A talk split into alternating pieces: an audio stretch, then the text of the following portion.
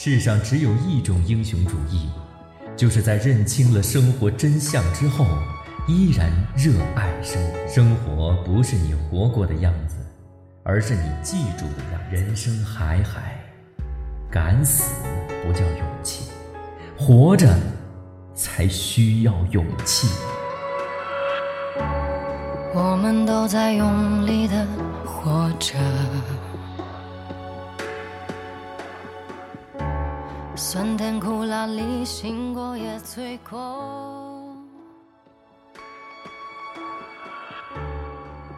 人生海海，讲述了一个浑身是谜的上校在时代中穿行缠斗的一生。离奇的故事里藏着让人叹息的人生况味，既有日常滋生的残酷，也有时间带来的仁慈。请听长篇小说。人生海海，作者麦家，演播夏帅。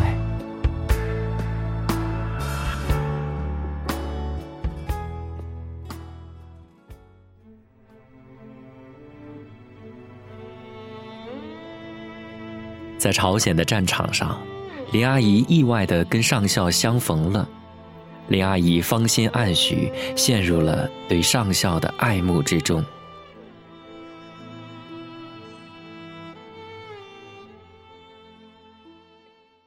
第三十三集，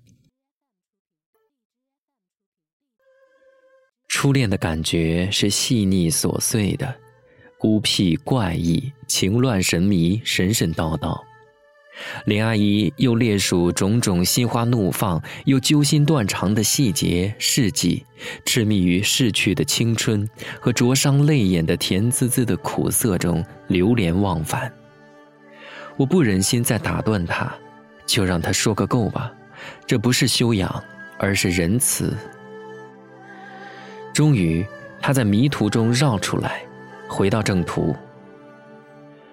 我不知道具体是从什么时候开始爱上他的，就像我不知道他身上有哪一点是不值得我爱的。我爱他的笑声，我爱他的背影。我爱他抽烟的样子，爱他丢下的烟蒂，我爱他在手术失败后骂娘的愤怒，当然更爱他手术成功后的灿烂笑容。我爱他遛猫逗猫的样子，那一定是他最得意开心的时候。我爱他义无反顾奔赴前沿阵地去出诊的英勇。爱他风尘仆仆回来的喜悦和痛苦。我们医院总共有七个外科医生，他去前沿阵地出诊的次数，比其他六个人加起来还要加倍的多。为什么要出诊？因为有些伤员伤势太重，下不了阵地，下来必定死在途中了。他闻讯后总是对其他医生说：“别抢，我去，我要让我的金子多发光。”他说的金子就是他的手术器具。那可能就是去送死呀！前线的枪炮是不认人的，敌机在空中专门找这种孤单的吉普车。认为里面一定是送情报的人，或者是大首长。好几次我随他去前沿出诊，路上遇到敌机扫射，有一次一梭子弹正好钻进我和他肩并肩的夹缝里，我吓得哇哇哭。他笑着说：“谁说子弹不长眼？子弹知道我们要去救人。”打死我俩呀，就等于打死一堆伤兵，他下不了手的。有一次，车子被地雷炸翻，翻到山沟里，司机当场牺牲，我的下体出血，一只肩膀脱臼，疼得昏过去。他毫发不损，他常说：“救人一命胜造七级浮屠。”他造的浮屠已经上千级了，已经在天上了，死神够不着他的。真的，他那么拼命，几十次去前沿阵地救人，身边的人一个个死伤，他最严重的一次也只是断过一个脚趾头，其他的都是擦伤皮肉，跟穿着铁布衫似的。也许这就是福报吧。看他现在的样子，哪有什么福气呀？我说：“您就是他的福气呀。”唉，你听下去就知道我是他的什么了。就是那一次，我终于向他说出了我的爱。事情是这样的，趁我昏迷的时候，他给我脱臼的肩膀复位。那个痛，死人都要痛醒的。我醒来发现下面全是血，以为受了伤，可并不觉得哪里痛。他让我起身走走，蹬蹬腿儿，弯弯腰，都没有问题。他知道是怎么回事儿，就告诉我。我听了又哇哇的哭。我宁愿丢一只手，也不愿意丢掉它。这是女人献给丈夫的新婚礼物。我哭得死去活来，他以一贯爱开玩笑的样子安慰我说：“没事儿的，回去把这裤子保存起来，以后我给你丈夫作证，这是你的军功章。”我一头扎进他的怀里，对他说。就你做我的丈夫吧，他哈哈大笑，说：“你是怕我作证服不了人？那好吧，回去我就让部队开个证明。”我紧紧的抱着他，把自己对他的爱从头到脚说了个透。他似乎被我感动了，却没有激动，依然用一副诙谐的口气说。你太可爱了，如果我需要一个妻子，就是你。但现在我更需要死神的爱，而不是你。我说，我们相爱了，死神会更爱我们。他说，我见的死人比你听的枪声还要多，在死神面前，你连小学生都不如。大学生在你面前，就听大学生的吧。我说，你刚才说了，如果你需要一个妻子，就是我。他说，可我可能永远不需要妻子。他放开我，指着一旁牺牲的司机说：“你看他需要妻子吗？如果他有妻子，该有多痛苦，一辈子都要痛苦。”我还想说什么，他对我摆手，告诫我别说了。他说，在死者面前说这些是不合适的，对自己也不吉利。我希望你活着回国。至于我嘛，他一边给死者拭去脸上的血污，一边对着天空说：“老天知道我已经死过多少次了，死了也无所谓。”多活一天都是赚的。以后他再也不带我出诊，我把这理解为对我的爱，是在保护我。尤其是他每次出去都把他心爱的猫托付给我，就更以为他心里有我。每次我还他猫时，都会塞给他一封信。写的都是我情真意切的感受，浓浓的爱和深深的怕，怕他不回来，怕他受伤回来。有时我又希望他受了伤回来，当然不是重伤，只是轻伤，这样他可以养伤，我可以照顾他养好伤。他从来不给我回信，一声回音都没有。只有一次，他接过信的时候，突然对我说：“你对一个你完全不了解的人谈情说爱，是对自己不负责任。”我用他曾经说过的话说：“在前线是最能了解一个人的。”类似的话，领导在台上说过，私下也常有人说，他也确实对我说过。那时我到前线已经超过了一年，我说我已经在最能了解人的前线和你相处一年多，我很了解你。他说。你的眼睛看不到我的过去，我说我要的是你的以后，不是以前。我就这样对他猛冲猛打，什么都不顾忌，狂热，什么姑娘家的矜持、面子、尊严都放下，只要他一个字爱。我亲人都死光了，太孤独了。太需要一个人来爱我，而天下哪里去找他这样好的人呢？英俊、能干、英勇、幽默，只要他答应爱我，我为他死的心都有；不答应，我也想死。这种心情你可能很难理解的。我想我是能理解的。那个孤独，那个渴望，我尝过。就在我出国的头几年，那种举目无亲的感觉，那种什么都放得下的悲凉和狠心，像寒毛一样附在我的身上。我像熟识老家的弄堂一样熟识。凳子越坐越硬，像受骨头僵硬感应传染似的。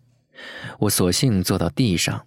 他丢给我一个上校玩的毛线大肚娃娃，说：“地上冷，垫着吧。”我垫着坐好，继续听他说：“从一九五一年夏天开始，敌人对我们实施长达一年多的绞杀战，经常出动飞机来炸我们的铁路、公路、驻地，狂轰乱炸。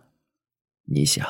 毛主席儿子毛岸英，一直跟在彭德怀司令身边的，都牺牲了，可想炸的有多厉害吧？我们军主要打的是围歼战，经常要换驻地，部队换到哪里，我们的医院就跟到哪里。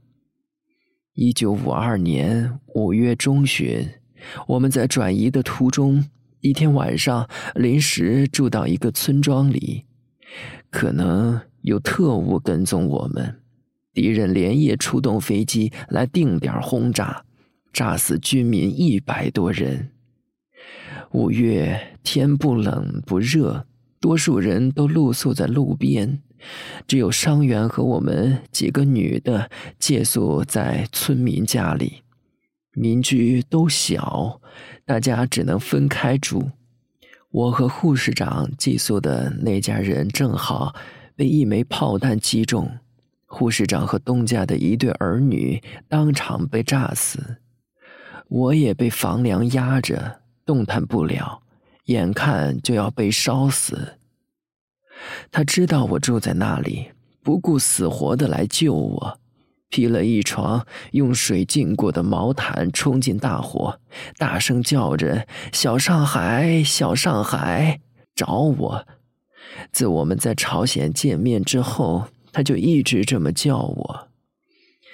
他找到我的时候，火已经在烧我的辫子的梢头了，滋滋的声音像蛇在喷气。他把我扑在身下。先把我的辫子上的火扑灭，然后灭周围的火，然后用湿毛毯裹着，把房帘抬起来，把我从死神手里夺了回来。当时敌机还在轰炸，大家都还在东躲西藏，营救的工作其实并没有开始。他完全是冒死来救我的。所以，我后来的命实际上是他冒死救来的。怕天亮以后敌机再来轰炸，部队连夜撤离了村庄，往山区里转移。中途要过一条溪，我受了伤，小腿撕开了一道嘴巴大的口子，刚做包扎，不便下水。他背我过河，刚趴在他背上的时候，我便开始哭。五月正是雨季。溪里的水满满的，深过了膝盖。我哭着，他背着更累。上岸便一屁股坐在地上，大口的喘着气。我仍然哭着，哭得稀里哗啦的。人累的时候容易生气，他就突然训我，说：“你哭什么？”但马上又安慰我，说：“哭吧，哭吧。”死了那么多人，该哭。一边呢，又拉我的手，我紧紧的抓住他的手，一头扎在他的怀里，哭了个够。黎明前的黑暗，伸手不见五指，我有种强烈的冲动，希望他吻我。我说：“如果我刚才死了，我在这世上什么也没有留下来。”他说：“今天晚上牺牲的人一半都这样，战争就是这么残酷。”我本来是希望他对我说：“我至少给他留下了那么多的信，我留下了对他的爱。”但他并没有这么说，我只有直接去讨。我昂起头对他说：“你给我留个吻吧。”这样，我死了，至少留下了爱，和我给你的那些信是配的。他迟疑了一下，低头吻了我，是那种吻，只有仪式，没有欲望。畜生都不会在那个时候有欲望，才死了那么多的战友，心里难受的很。但对我来说，这种仪式也很重要。像终于收到了他一封回信一样。部队到了新驻地后，住的是临时用的原木搭的工棚，很矮小，一间屋只够放两张小床的，床也是用木板拼的，直接铺在了地上。那时我们只有一个团在前线，大部队已经准备撤回国。战士明显少了，但伤员不少，都是那次轰炸加出来的。我说是麻醉师，其实平时做的大多是护士的工作。护士长牺牲之后，由我接班，反而更忙，经常上夜班。总共就五个护士，一夜两个班前半夜和后半夜，反正互相轮值。一天晚上，我上的是前半夜，我同寝室的人接我的班儿，我回去倒头就睡，朦朦胧胧中，总感觉有个东西在摸我的脸。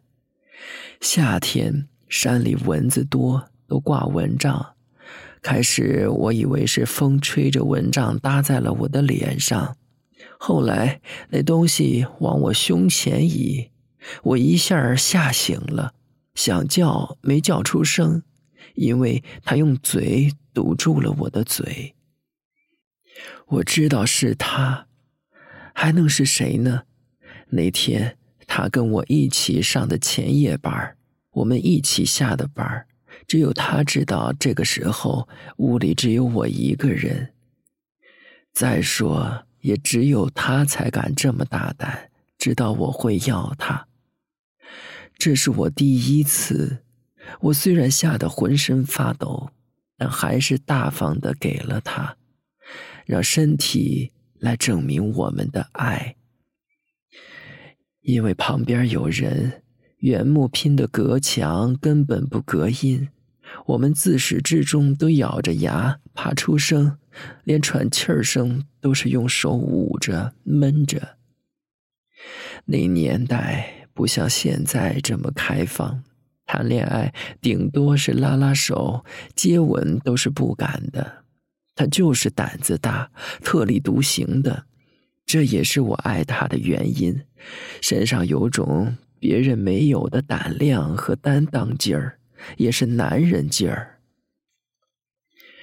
那次翻车之后，我一直藏着那条血裤子。他出于对我的负责，确实向单位反映过我的情况，单位也确实给我开过一个证明。我本来一直都藏着，第二天我就把证明撕了，把裤子也洗了。我想，既然这样，他要了我，还留他做什么呢？他是亲眼所见。眼睛是最好的证明，还要什么单位的证明？我觉得他所以赶来要我，大概也是因为知道我已不是那个无所谓了。在我九月份回国以前，他还来过三次，每次都是月黑之夜，每次我们演的都是无声电影，因为。要避人耳目。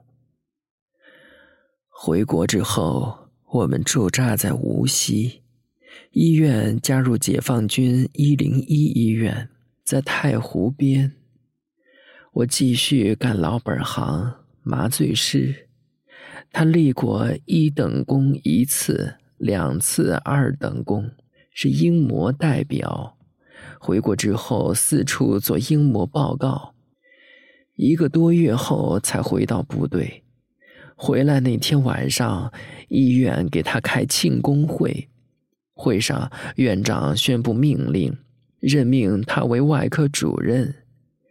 一个多月没见，我想死他了。他在台上又说又笑，我在台下又哭又抖，激动的像他第一个晚上来找我。他有应酬，会后没有马上回宿舍，我就在宿舍楼下等他。看他房间灯一亮，我就上楼去找他。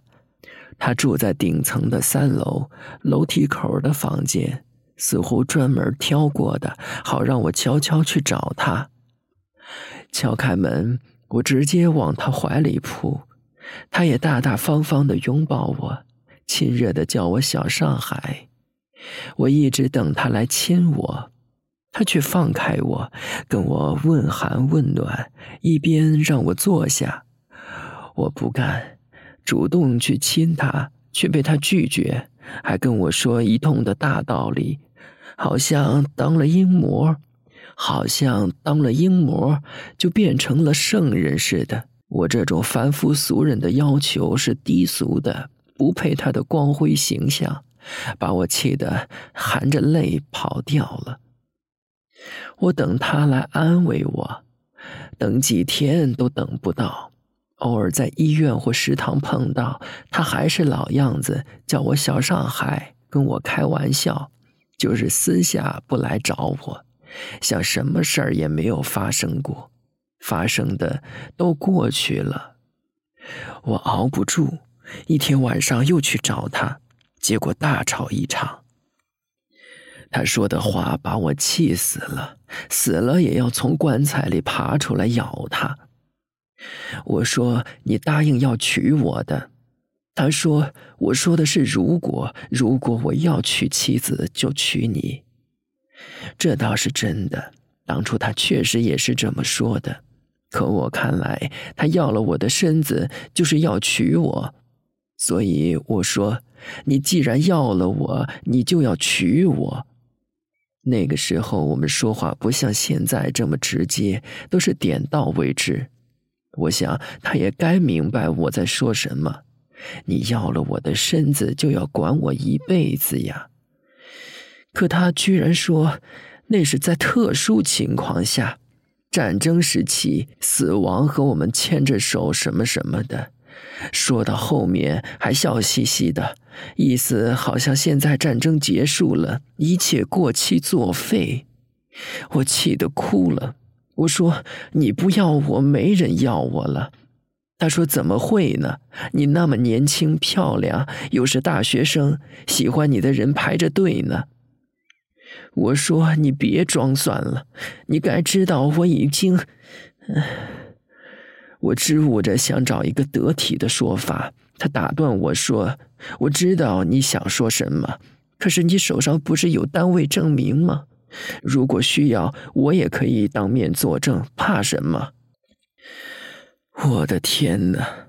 他怎么说得出这种话？简直不是人！当时我恨不得要抽他耳光，但我气得手在抖，像不是自己的手，嘴巴也不是自己的，不知道说什么，失灵了。只有眼睛，虽然含着泪水，依然看得清。我看得到他那副满不在乎、厚颜无耻的样子，想一头撞墙，死给他看。现在想，当时要是撞了墙就好了，事情闹得越大越好。可当时我恰恰是怕自己冲动去撞墙，把事情闹大，所以就自己跑掉了。